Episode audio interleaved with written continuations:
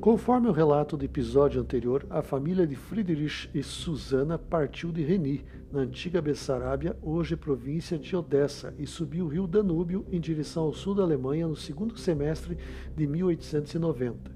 O casal e os nove filhos pretendiam chegar a Hamburgo e migrar para os Estados Unidos da América do Norte. Todavia, alguns fatos podem ter atrasado o percurso, bem como possíveis erros por falta de conhecimento. Se a origem deles era eslava ou judia eslava, emerge a hipótese de que eles mudaram de sobrenome, com receio do preconceito contra católicos, ortodoxos e judeus, e também contra povos eslavos nos Estados Unidos. Assim, antes de chegar ao porto, passaram justamente em Holdorf, última cidade antes do porto fluvial de Bremen, no norte da Alemanha.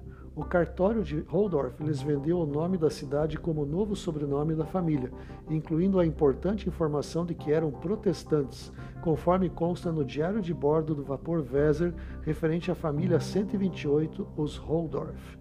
Ao atrasar, perderam o navio de imigrantes em Hamburgo, voltando para Bremen, onde havia outro navio partindo para os Estados Unidos. Provavelmente o casal desconhecia a existência de outro país com o nome Estados Unidos, cuja república havia sido proclamada recentemente há pouco mais de um ano. Enganados, embarcaram em direção dos Estados Unidos, só que do Brasil, em 17 de dezembro de 1890, chegando ao Rio de Janeiro em 9 de janeiro de 1891.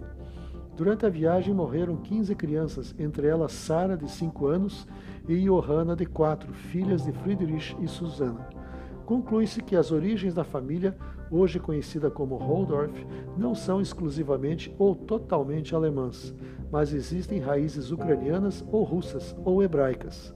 O nome Reni, mencionado no episódio anterior, não foi concedido a uma das bisnetas do casal por acidente. Existem muitos Holdorf nos Estados Unidos, na Alemanha e outro desdobramento no Brasil, sem nenhuma conexão. Então, o sobrenome poderia ter sido adquirido ou trocado na cidade de Holdorf. Susana esconde uma origem eslava ou hebraica. As certidões de óbito dos filhos do casal jamais mencionam os nomes dos pais Friedrich e Susana. Parece que esconderam algo: vergonha, medo ou culpa. Vergonha da origem real, ortodoxa ou judia, com sobrenome eslavo. Medo do preconceito, da perseguição religiosa, étnica, política ou culpa por algum fato desconhecido e perdido no tempo. Este foi o Apátrida de hoje. Produção, redação, edição e apresentação, Ruben Holdorf. Até a próxima quarta-feira, às duas horas da tarde.